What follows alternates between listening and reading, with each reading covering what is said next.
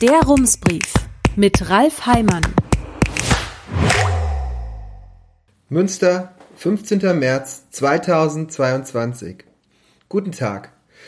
Seit drei Wochen Krieg und mittlerweile sind über 700 Menschen aus der Ukraine in Münster angekommen. Noch vor fünf Tagen musste die Stadt einen Bus mit über 50 Geflüchteten weiterschicken, weil keine Unterkunft mehr frei war. Inzwischen hat man die Dreifachsporthalle in Hiltrup hergerichtet. Dort stehen nun in einem Labyrinth aus grauen Trennwänden pro Parzelle zwei Doppelbetten aus Metall, darauf Matratzen mit babyblauen Bezügen, Handtücher in Plastikbeuteln, an der Wand ein grauer Spind. Für viele Menschen wird das nun vorübergehend ihr neues Zuhause. Die ersten sind gestern eingezogen. Die Stadt schreibt, sie könne im Moment 1000 Menschen in 30 Einrichtungen unterbringen. 400 Plätze davon sind nur Zwischenstationen, an den übrigen Orten können die Menschen auch länger bleiben.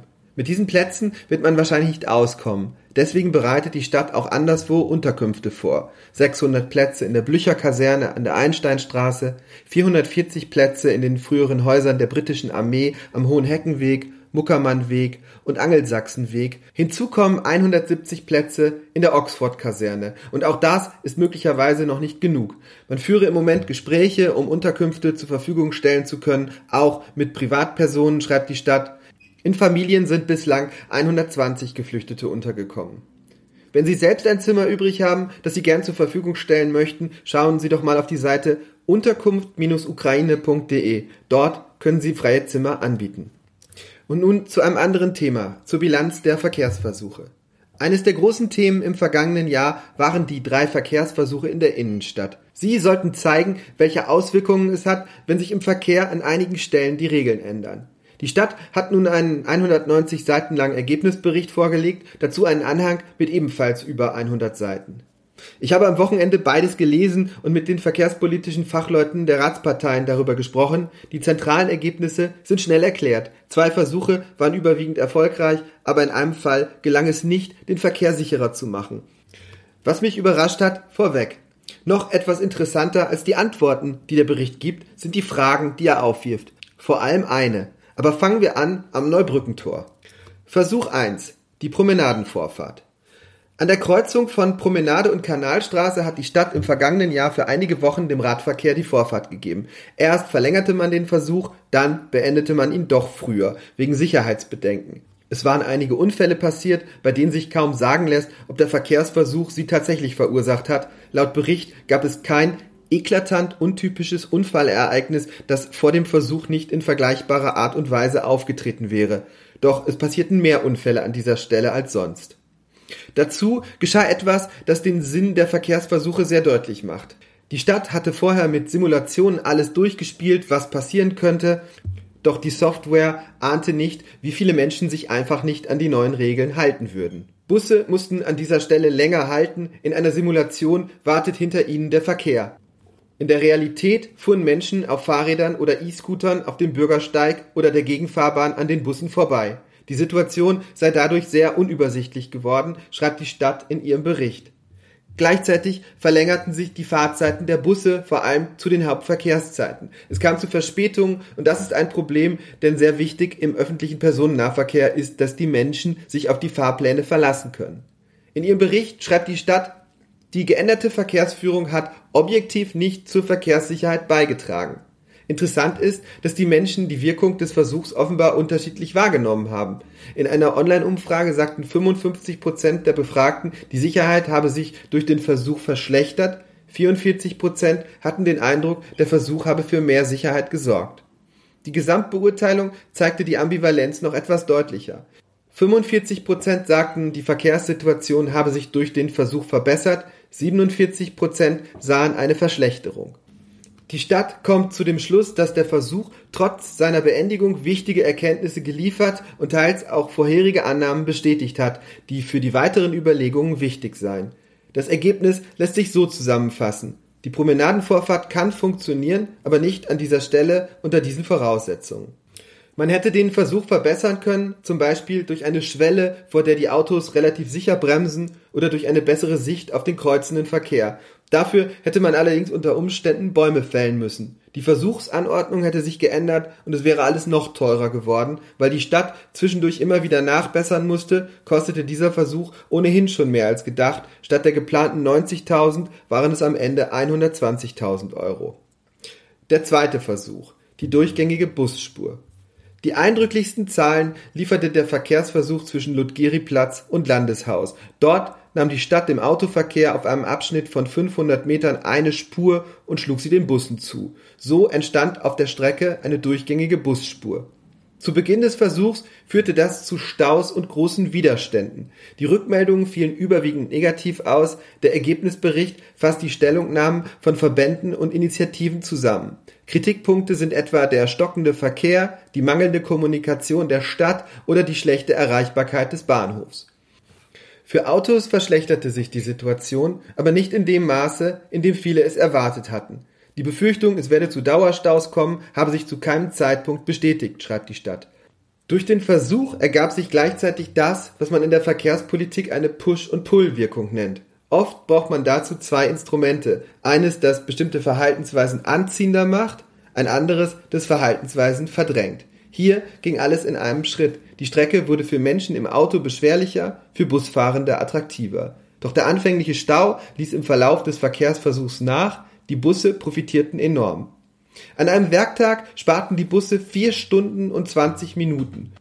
Sie wurden pünktlicher und das lag nachweislich an der neuen Busspur. Der Versuch habe deutlich gemacht, so schreibt die Stadt, dass es auch in hochkomplexen Stadt- und Verkehrsräumen möglich sei, Busse zu beschleunigen und ihnen eine höhere Priorität zu geben. Das Ergebnis beweist laut Bericht gleich zweierlei. Zum einen ist die Busspur wichtig, wenn es darum geht, ein Hochleistungsnetz für den Linienbusverkehr einzurichten. Zum anderen kann sie helfen, das regionale Busnetz attraktiver zu machen und Menschen dazu zu bewegen, auf den Bus umzusteigen. Der dritte Versuch die autofreie Hörster Straße. Der Versuchsaufbau an der Hörster Straße ist auf den ersten Blick einfach. Die Stadt sperrte die Straße für Autos, schloss den Parkplatz am Böld und gab dem Radverkehr auf der Hörster Straße die Möglichkeit, auch in die Gegenrichtung zu fahren. Dieser Teil gelang gut.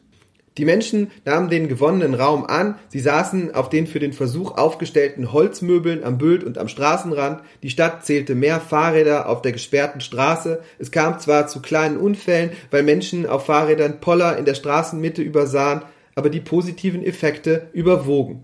Probleme bereitete etwas anderes.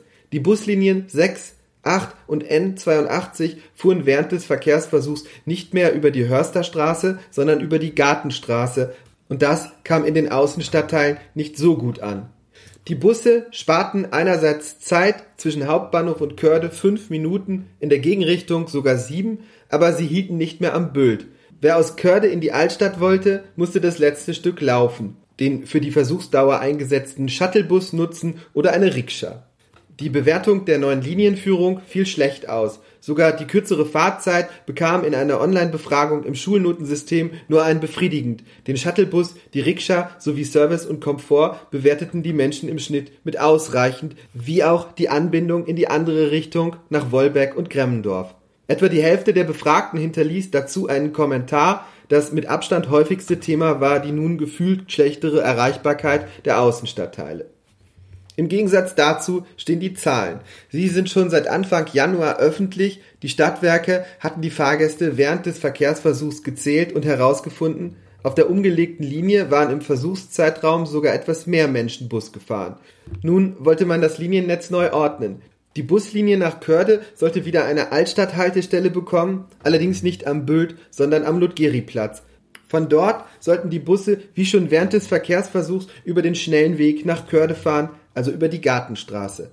Doch es gab wieder Protest, der Rat vertagte die Entscheidung, um auf die Ergebnisse des Verkehrsversuchs zu warten. Und jetzt? Die Stadt schreibt auf Seite 102 ihres Berichts, die Reaktion decke sich mit früheren Erfahrungen der Stadt bei der Veränderung von Linienwegen, da solche Eingriffe zu Beginn meist eine vergleichsweise starke Ablehnung durch die NutzerInnen hervorrufen. Busfahren habe viel mit Gewohnheiten zu tun, verändere man die Wege, verschlechtere sich für viele aktuelle NutzerInnen aus subjektiver Perspektive zunächst die ÖPNV-Anbindung. Anders gesagt, die Stadt sieht das Problem nicht so sehr in der Erreichbarkeit, sondern vor allem in der Gewohnheit. Das unterstreichen die Autoren mit einer Anmerkung aus fachlicher Perspektive. Die Stadt sei auch während des Verkehrsversuchs über mehrere Buslinien erreichbar gewesen. Aus Körde zwar nicht mehr über den Bült, aber über die Haltestellen Hörster Tor und Eisenbahnstraße. Eine der offenen Fragen, die dieser Verkehrsversuch aufwirft, ist, wie geht man nun damit um? Schaut man auf die Zahlen, die recht eindeutig scheinen, und ordnet man die Buslinien so, wie die Verwaltung es vorgeschlagen hatte, ohne auf die Einwände aus Körde zu schauen, oder gibt es noch eine andere Lösung? Carsten Peters, verkehrspolitischer Sprecher der Grünen, sagt, man werde mit der Bezirksregierung darüber sprechen. Walter von Goewels in gleicher Funktion bei der CDU sagt, er würde sich eine Bürgerbeteiligung wünschen. Die Menschen sollen mitreden. Er sieht hier immer noch offene Fragen. Eine ist, sind auf der neuen Strecke während des Verkehrsversuchs dieselben Menschen gefahren wie vor dem Versuch auf der alten Strecke? Oder waren das andere? Es könnte sein, dass einige Fahrgäste nicht mehr bedient wurden, aber andere das neue Angebot an ihrer Straße genutzt haben. Auf diese Frage gibt es noch keine Antwort. Eine andere Frage stellt sich an der Promenade. Dort hat der Verkehrsversuch sichtbar gemacht, dass die Vorfahrt für den Radverkehr nicht nur die Konkurrenzsituation zwischen Autos und Fahrrädern neu justiert, sondern auch die zwischen dem Rad und dem Fußverkehr. Je schneller der Radverkehr hier unterwegs ist, desto schwerer wird es, zu Fuß von der einen Seite zur anderen zu kommen vor allem für alte Menschen oder Menschen mit Behinderung. Und das schafft ein noch viel größeres Problem.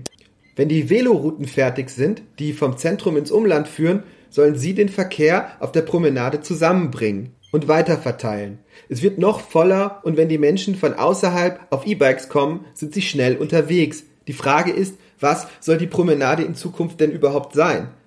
Ein innerstädtisches Naherholungsgebiet, also ein Ort zum Bummeln und Flanieren? oder ein schneller Verteilring und Herzstück des innerstädtischen Radverkehrsnetzes, wie es in dem Bericht steht, beides geht nur bis zu einem gewissen Grad. Die Idee, dass die Promenade ausschließlich eine Fahrradschnellbahn wird, lässt sich in der Form nicht aufrechterhalten, sagt Matthias Glomb, verkehrspolitischer Sprecher der SPD. Müsse einen guten Interesseausgleich hinbekommen, vielleicht mit Ampeln, mit Zebrastreifen oder auf andere Weise, Walter von Goewels hielt der Ampeln für eine gute Lösung. An der Kreuzung von Promenade und Hörster Straße gibt es sie bereits. Dort ist es sicher, aber Ampeln würden genau das Gegenteil von dem bewirken, was der Verkehrsversuch erreichen sollte. Zu Fuß oder mit dem Rad würde man länger warten. Martin Grever, der verkehrspolitische Sprecher von Volt, vermutet, dass schon kleine Korrekturen das Ergebnis verbessert hätten Ursprünglich sollte auf der Kanalstraße ein separierter Bereich, ein Schutzstreifen, dem Radverkehr mehr Raum geben, doch der Streifen fehlte während des Versuchs. Darüber hat sich auch Max Brinkmann-Brandt von der ÖDP gewundert. Wäre es mit dem Streifen anders gelaufen? Hätte man den Versuch dann gar nicht abbrechen müssen? Im Nachhinein lässt sich das kaum sagen, aber die Probleme mit dem Fußverkehr fand Brinkmann-Brandt absehbar. Man muss aufpassen, dass nicht der Stärkere die Regeln vorgibt, sagt Martin Grever, was dabei helfen kann. Grever nennt vier Dinge. Strecken, über die man ausweichen kann, Signalanlagen, wie der Lezenflow, der angibt, wie lange die Ampelphase noch dauert, einfache Kreuzung, bessere Sichtachsen. Wenn die Menschen früher sehen können, was von der anderen Seite auf sie zukommt, sinkt die Unfallgefahr. Hier sieht auch Carsten Peters einen Ansatz, dass man dafür Bäume fällen muss, wie es in dem Bericht steht, denkt er allerdings nicht. Herzliche Grüße, Ralf Heimann. Rums, neuer Journalismus für Münster. Jetzt abonnieren. rums.ms